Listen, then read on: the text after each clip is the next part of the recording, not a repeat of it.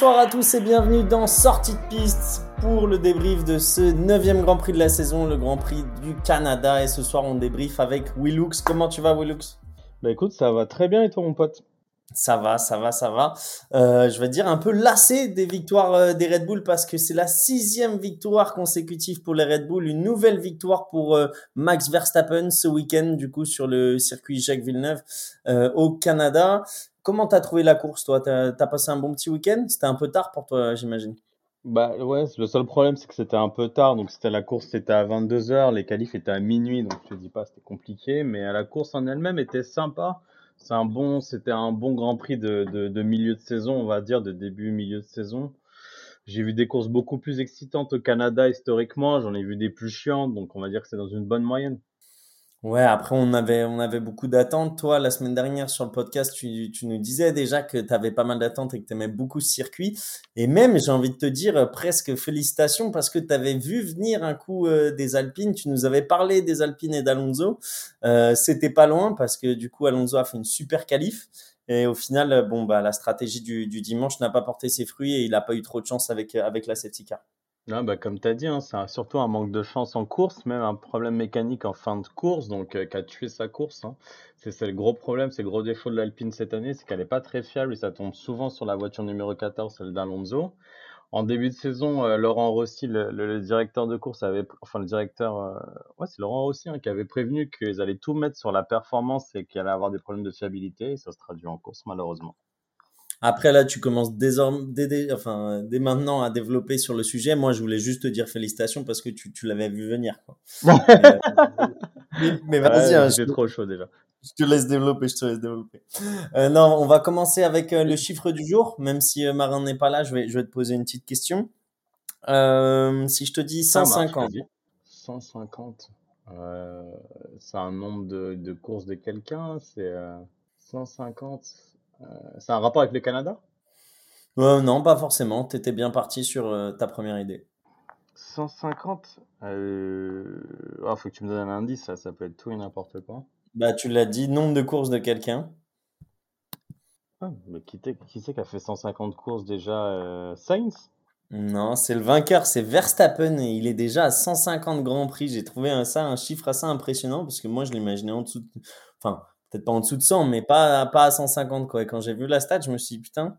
Bah quoi, il a 24 ans ou 23, il a dû commencer à 16, 17, ouais, c'est déjà un vieux de la vieille. Hein. Ouais, ouais, mais tu, enfin, tu, moi, t'oublies qu'il a commencé si jeune, quoi. Tu te dis, euh, ouais, il a commencé peut-être à 18, 19, en fin de compte, non, il a commencé à 17 piges, donc c'est un truc, c'est un truc de fou. Euh, combien de victoires pour euh, Max sur 150 Grand Prix? Oh, Je crois qu'il en a 24. 26, t'étais pas loin, t'étais pas loin. Ah, 26, 26, parce que je me rappelle qu'il a passé Jim Clark cette, cette, ce, ce week-end, donc euh, ouais, c'est ça, 26. Et Red Bull? Oh, alors Red Bull, euh, j'en sais rien, genre si lui il en a 26, euh... Vettel il en a quelques-unes, quoi il en a quelques-unes. Donc il doit avoir quoi 25 avec euh, Red Bull, tu dis que Weber en a peut-être 4 ou 5, Vettel il doit en avoir une vingtaine aussi, donc je dirais peut-être une cinquantaine de victoires pour Red Bull. 82.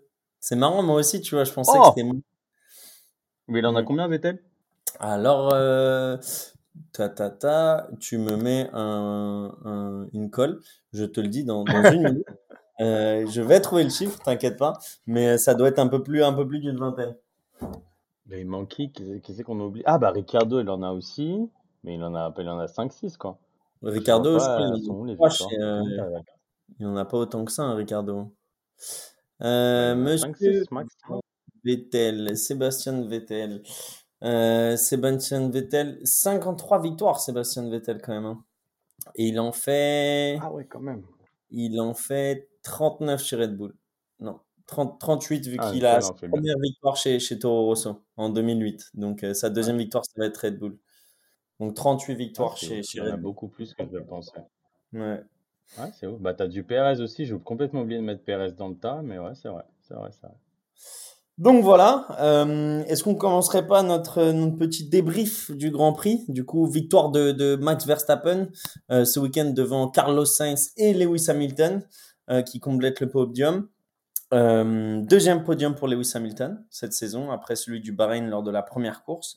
Mais on va commencer par Max. Max qui, qui prend le large, hein, euh, qui prend 25 points encore ce week-end, qui aligne les victoires et, les bonnes performances. Euh, les problèmes de fiabilité de début de saison sont assez loin.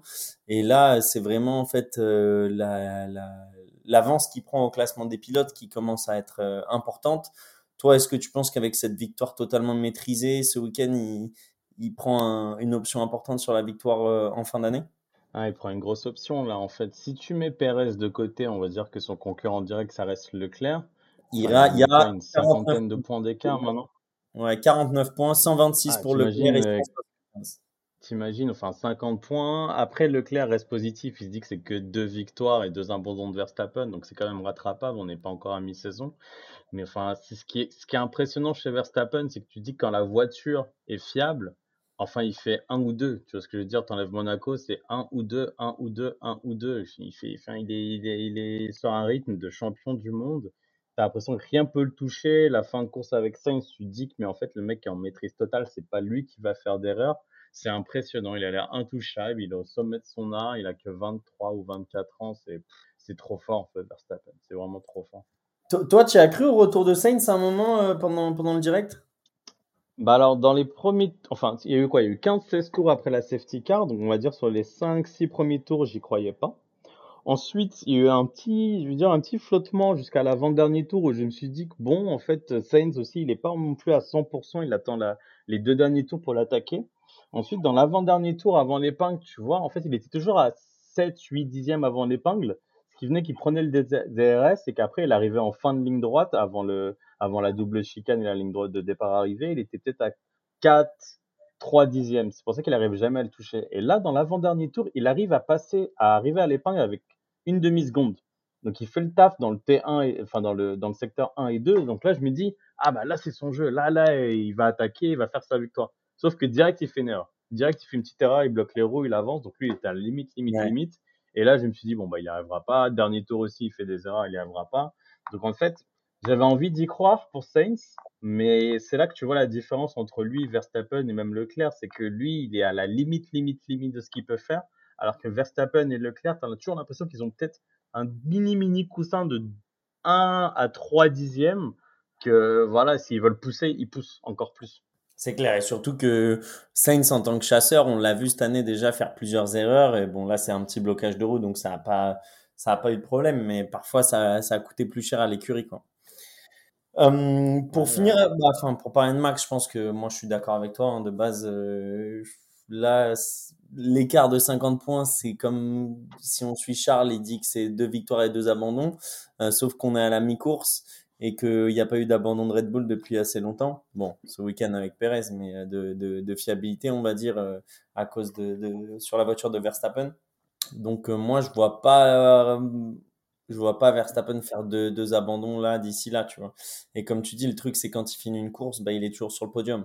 Donc euh, alors que Leclerc, euh, là, tu vois, donc on, répète, hein, Leclerc part de la fin de grille parce qu'ils ont changé des éléments moteur euh, suite à son problème moteur de la semaine dernière.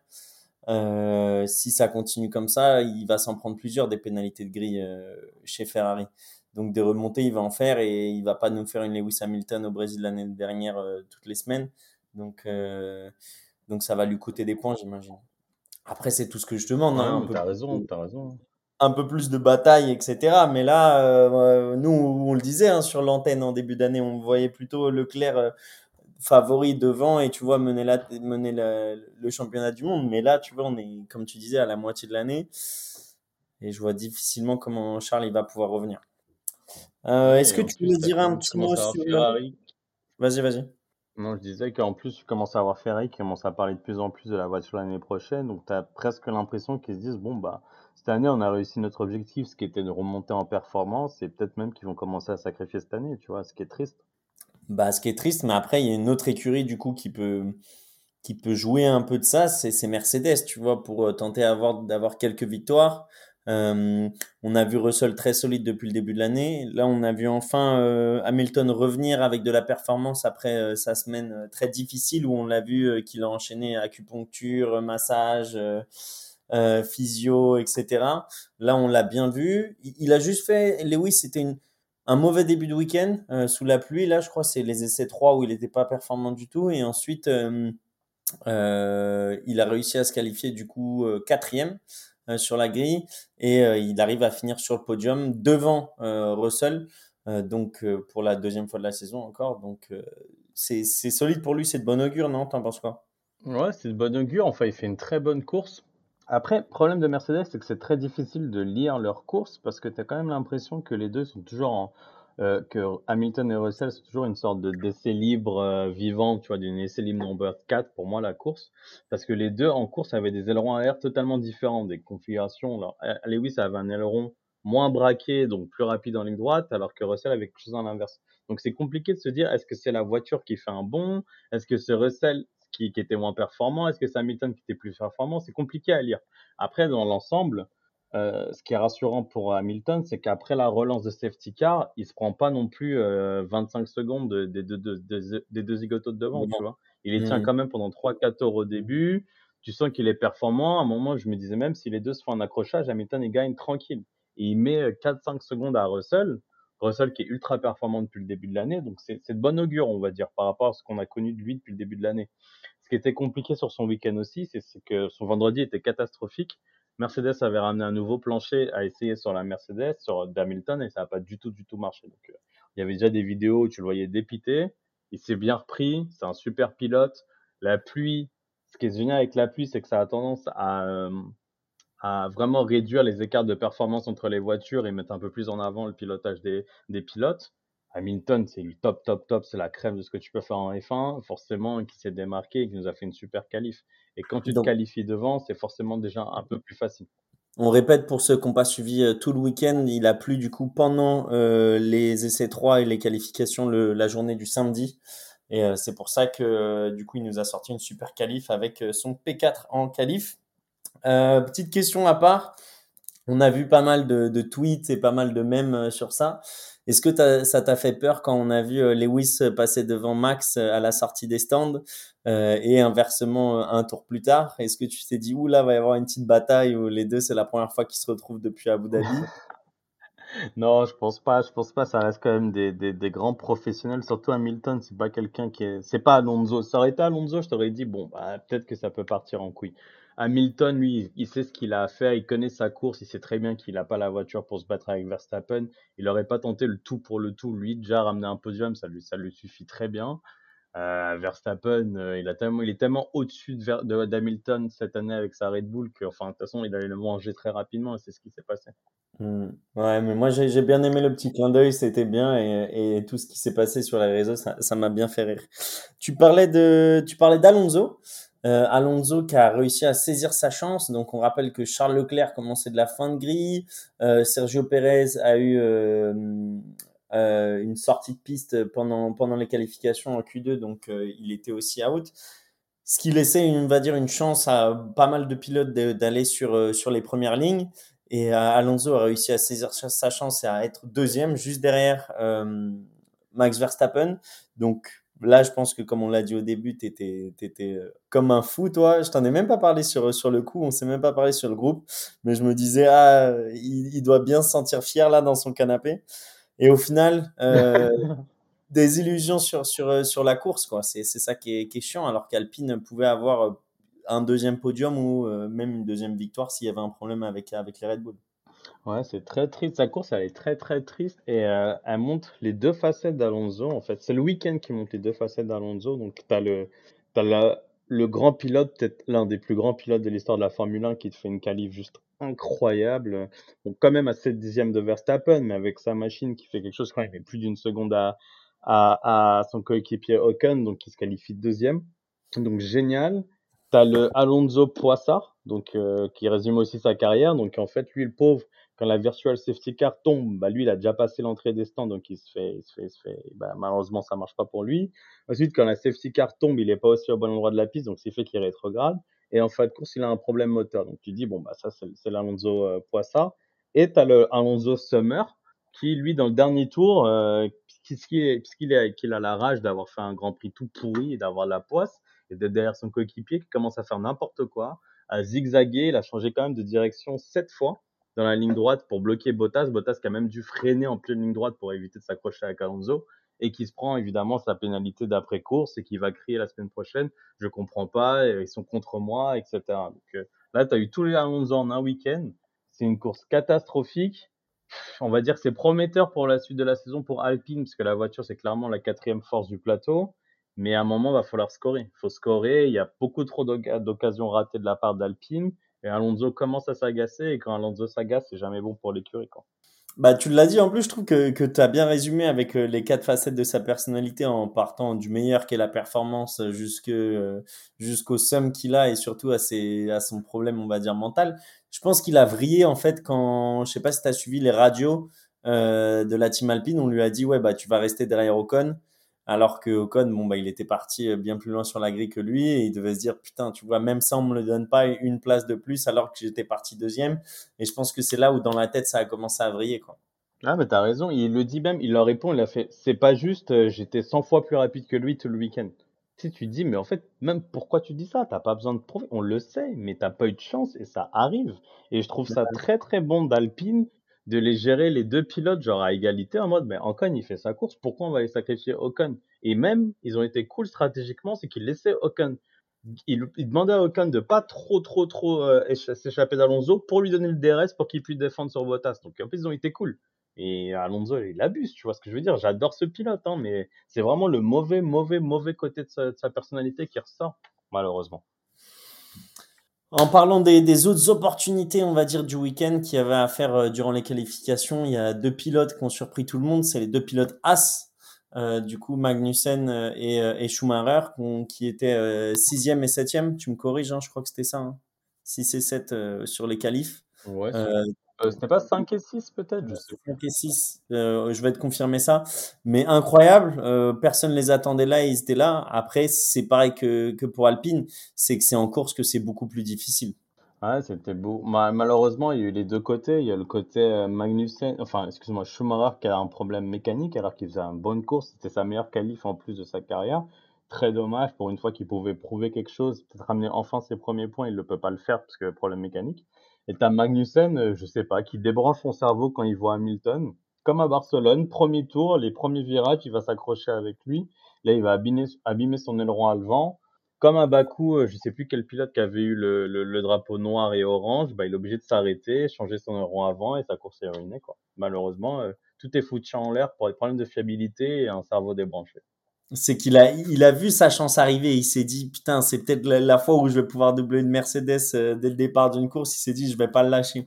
Et Hamilton, il a été, il a été calme hein, sur ça, hein, parce qu'il a bien pris son virage, il a bien laissé la place. Bah oui, mais c'est exactement comme à Barcelone, en fait. Tu te dis, mais pourquoi tu veux mm. tout tenter dans le premier virage, Kevin? T'as as, une, une vitesse folle et peut-être même que tu aurais pu l'avoir sur la piste. Et au pire, c'est une place tu vois, enfin, une As qui termine 5 ou 6, c'est déjà génial pour l'équipe. Donc là, il a été un peu selfish. Il n'a pas été très malin là-dessus, Kevin. Tu as raison. Les... En qualification, du coup, c'était 5 et 6. Euh, donc Magnussen en 5e et euh, Mick Schumacher en, en, 6e position. Tu vois, ils ont, été, ils ont été performants sur la pluie, comme je dis, ça fait ressortir les bons pilotes. Magnussen, on sait que c'est un très très très bon pilote. Schumacher qui prouve qu'en fait, il a quand même un coup de volant, ce qu'on commence à à, oublier un petit peu cette année. Euh, c'est dommage, c'est dommage de tout foutre en l'air. C'est un week-end vraiment perdu pour As. Mais au moins, c'est de bonne, augure pour la suite. Euh, peut-être qu'ils arriveront à rééditer ces performances et du coup à inscrire des points euh, lors des prochains Grands Prix. je voulais qu'on parle aussi un peu de, de Leclerc. Leclerc, je t'ai dit, moi, dans son élément, parce qu'au final, et je l'ai trouvé, tu sais, un peu l'ancien Leclerc, celui euh, sans pression, qui part de fin de grille et qui remonte tranquillement, mais à la fin, même s'il n'est pas sur le podium, bon, on dit bien joué Leclerc parce qu'au final, euh, il était 20e. Euh, et du coup, lui, on sait qu'il aime bien les dépassements, tout ça. Il s'est régalé cette semaine à, différents endroits du, circuit.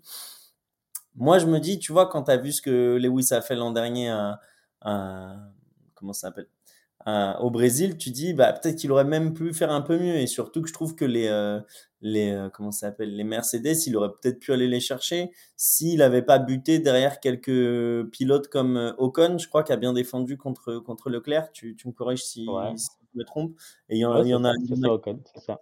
Ouais, Ocon, il y en a quelques autres. Mais tu vois, moi, j'ai l'impression que tout le monde lui dit bien joué, alors que moi, j'aurais été peut-être en mode, bon, bah, t'aurais pu mieux faire. Toi, t'es dans quelle équipe? Euh, je vois ce que tu veux dire, je comprends ce que tu veux dire. Après, faut pas, faut pas oublier quand même, c'était un Grand Prix. pourquoi le Grand Prix a été un petit peu moyen sur les bords parfois, c'est qu'on a eu quand même plein de petits trains-trains de DRS en fait. Donc les voitures, ce qui est super, c'est que là, tu vois quand même que la réglementation marche, donc les voitures se suivent. Mais tout le monde se suivait tellement qu'en fait, personne n'arrivait à se doubler. Donc ça a été quand même assez compliqué de doubler sur le circuit. Donc c'est quand même bien qu'il ait réussi à remonter. Donc c'est ce que tu dis, tu vois que tout le monde dit, bah champion pour ta remontée. Après, c'est pas un circuit à la Interlagos euh, comme euh, Lewis l'année dernière, donc c'est plus compliqué de déplacer. Donc forcément, il n'a pas pu faire une remontée aussi folle. Et à l'inverse, les Mercedes ont été plutôt performantes. Donc aller chercher les Mercedes, c'était dur. Il a très très bien limité la casse. Moi aussi, je trouve qu'il, comme toi, qui fait un super Grand Prix. Après, la question que j'ai envie de te poser, c'est que tu penses qu'il fait une remontée parce que c'est Leclerc ou parce que la Ferrari est tellement au-dessus du plateau? Non, parce que la Ferrari, elle est au-dessus du plateau, tu le voyais sur certains dépassements. Mais je voulais revenir, je voulais revenir sur, sur les dépassements, justement. Est-ce que la FIA, note le fait que sur des circuits comme ça, où on avait l'habitude de dépasser avant, on n'arrive plus trop à se dépasser? Est-ce qu'elle fait quelque chose? Non, mais même historiquement, c'est pas, pas forcément un circuit, ça dépasse beaucoup, beaucoup. Et genre même, j'ai envie de te dire l'inverse, je pense que c'était plus compliqué de déplacer avant parce que tu avais beaucoup de mal là-dessus dans les secteurs 1 et 2. Et donc, tu doubles beaucoup dans le secteur 3. Secteur 3, tu as, as, la longue ligne droite, après tu as la chicane et tu as la deuxième ligne droite qui est le départ arrêté. Donc, euh, historiquement, il n'y a pas non plus énormément de dépassements. Là, en fait, l'effet, ça a rendu l'effet un peu bizarre, c'est parce que les voitures arrivaient à suivre. Donc, tu disais, mais en fait, euh, les mecs qui sont 5, 6, 7 voitures qui suivent et rien ne se passe. Mais au moins, à l'époque, tu n'avais même pas les voitures qui suivaient. Et un dépassement, ça reste un dépassement. Donc là, ça vraiment, ça a poussé les pilotes être plus rapide sur la piste par rapport aux autres. Donc c'était un effet un peu, euh, je sais pas comment appeler ça, c'était un effet un peu bizarre, mais non, il n'y a pas d'enseignement à tirer spécial. C'est la configuration du circuit qui est comme ça et euh, tu pourras rien y faire. Ouais, enfin, je suis, euh, tu vois, je serais intéressé de voir les stats. L'an dernier, on disait que c'était une saison à dépassement. Je serais intéressé de savoir les stats entre l'année dernière et cette année, la différence du nombre de dépassements. Si on est vraiment bien au-dessus bah, Le problème, c'est qu'au Canada, au Canada, t'en as pas eu depuis deux ans, quoi. C'est ça le souci, quoi. Mmh. Ouais, c'est vrai, faut, faut comparer euh, pomme à pomme. Euh, mais mmh, on a parlé du coup de, de Leclerc. Tu voulais peut-être euh, dire un petit mot sur Sainz, parce qu'on en a pas parlé. Sainz qui finit deuxième, juste derrière Verstappen, qui a fait sa course tranquille. Bah, je vais te poser une question. Tu penses que Sainz il va gagner un Grand Prix cette année, mec? Sincèrement. Putain, j'aimerais beaucoup. À la loyale, à la régulière. En fait, tu vois, moi, je t'ai dit tout à l'heure, je t'ai posé la question, est-ce que tu pensais qu'il allait revenir? Et moi, j'y croyais dur comme fer, tu vois. Je me suis dit, ah, il va peut-être aller le faire. Il sent que c'est sa chance. Euh, Leclerc n'est pas là. Il aura pas de consigne d'équipe. Il aura rien. Mm. En plus, c'est contre Verstappen. Un romantique, toi. il a grand romantique. Ouais, grand romantique. mais, euh, mais non, je pense pas, tu vois, parce que c'est, c'est dans des moments comme ça qu'il va gagner des grands prix. Ou sinon, une fois que Leclerc et, euh, et Verstappen vont, vont, se, vont se télescoper en fin d'année quand il y aura peut-être un peu plus de friction et qu'il arrivera à profiter du coup de, de ce moment-là, quoi. Mais sinon, je le vois pas, je le vois pas gagner euh, au mérite. Quoi. Et même là, tu dis qu'il y a Perez encore, tu vois. Et même Perez, moi personnellement, je le mets un petit peu devant lui, donc tu dis putain, faut, faut quand même beaucoup d'étoiles qui s'alignent pour qu'une victoire de Sainz, malheureusement. Hein. Peut-être qu'il nous jouera, qui qui nous, prouvera tort, et je l'espère sincèrement, puisque ça va dans un super pilote. Mais malheureusement, euh, là, il se dirige vraiment pour être le numéro 2 de Ferrari pendant plusieurs années. Hein. Tant pis pour lui et tant mieux pour Leclerc, j'ai envie de te dire, parce que tu sais, euh, on l'a vu euh, les années précédentes, c'est toujours bien d'avoir un gars qui est bon, mais qui performe toujours moins que toi en dessous pour, pour te supporter quand il faut. Ouais, ouais, je suis d'accord avec toi. Après, pas sûr que lui, ça lui, ça lui aille, tu vois. Bon, après, il conduit quand même chez, chez Scuderia, donc euh, c'est pas un petit truc, mais. Euh, en dernière catégorie, pour finaliser un peu le débris, je voulais parler du circuit, mais je pense qu'on l'a fait un peu tout le long de notre conversation là. Euh, parce que moi, tu vois, ça m'a fait plaisir de revenir au Canada. Ça faisait deux ans et aussi les, les euh, les, téléspectateurs, les spectateurs, je trouvais qu'ils ont mis l'ambiance, tu vois. Enfin, je sais pas comment dire, mais surtout qu'il a fait grand soleil alors que pendant les qualifs il, pleuvait. Je trouve que tu avais, une bonne ambiance et que ça faisait plaisir de retrouver ce circuit. T'as as ressenti la même chose?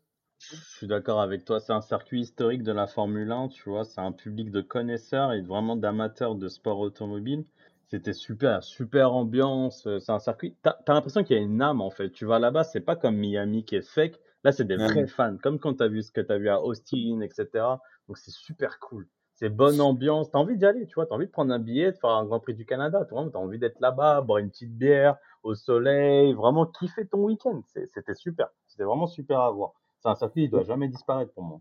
Et en plus, euh, Nicolas Latifi qui a fait un Grand Prix incroyable à la maison, donc euh, c'était incroyable. Il faut qu'on parle de Latifi, mec, on peut pas laisser ça passer. Latifi, elle a complètement perdu son coup de volant. Bah, tu vois, c'est pour ça que je te dis ça. Et je pensais que c'était bien de finir là-dessus en parlant du Canada et, du coup du Canadien. Ah t'as raison, mais Latifi, c'est malheureusement, c'est très, très, très, très triste ce qui lui arrive. Depuis Abu Dhabi l'année dernière, il a, il a complètement perdu confiance en lui. là, c'est la fin. Enfin, il a été, il, était, j'ai lu, enfin, j'ai écouté ça sur le SAVF1, un autre podcast, où il disait qu'il était à 45 secondes après 45 tours d'Albon, de Albon. C'est juste pathétique, en fait, malheureusement pour lui, alors que ça a l'air un super gars. Donc, il perdait une seconde par tour à son coéquipier.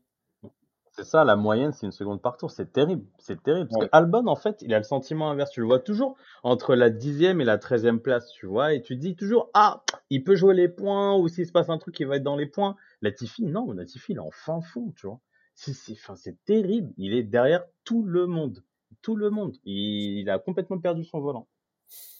Ouais, mais c'est bizarre, tu vois, qu'il n'arrive pas à se remettre dedans parce que, comme tu as dit, c'est, ça fait quand même depuis six mois, c'est depuis euh, Abu Dhabi et du coup son accident qui a, coûté le titre à, Lewis euh, que, qu'il n'est pas dans son assiette et qu'il n'arrive toujours pas à se remettre en question et c'est ça le problème. Et quand tu es les managers de l'écurie, tu dis, bon, bah ouais, peut-être que ça sert à rien de le garder et qu'il faut passer à autre chose, tu vois. Ça te rappelle pas un peu des joueurs de foot, tu sais, parfois qui perdent leur foot? En parallèle Je me rappelle au PSG, tu avais Pastore et à un moment, Pastore, il a complètement perdu son foot.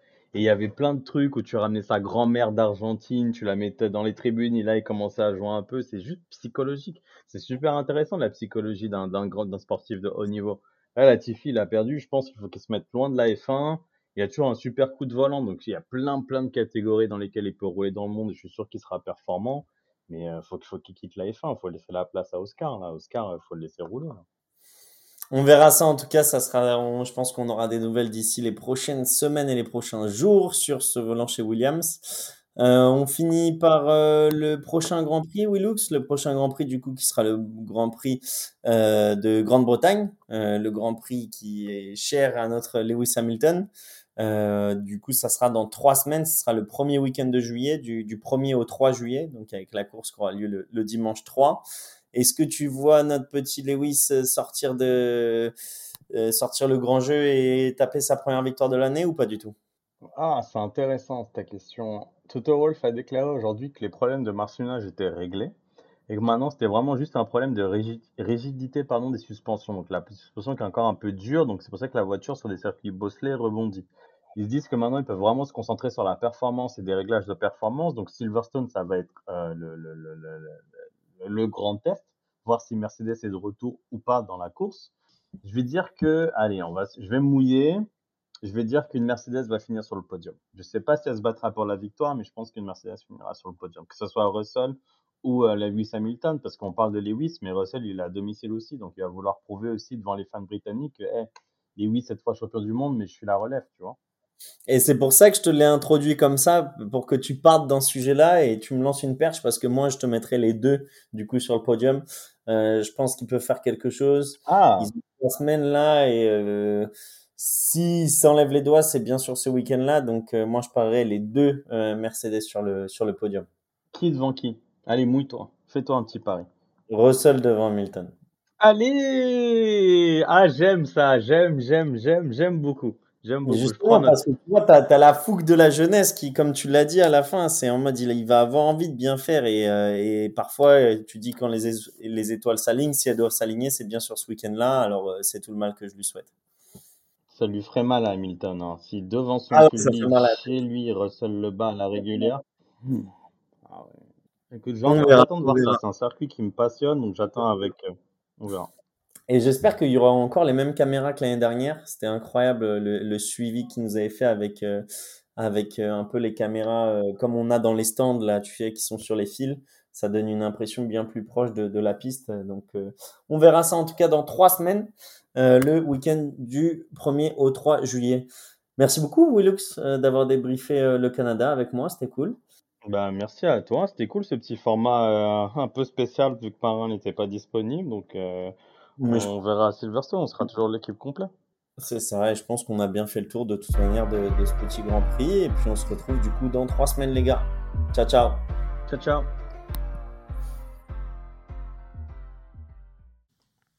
Vous êtes de plus en plus nombreux à nous écouter, ça nous fait énormément plaisir. Alors merci pour ça et n'hésitez pas à aller nous suivre sur les réseaux sociaux, Instagram, Twitter, sortie de piste pour ne rien manquer des dernières actualités.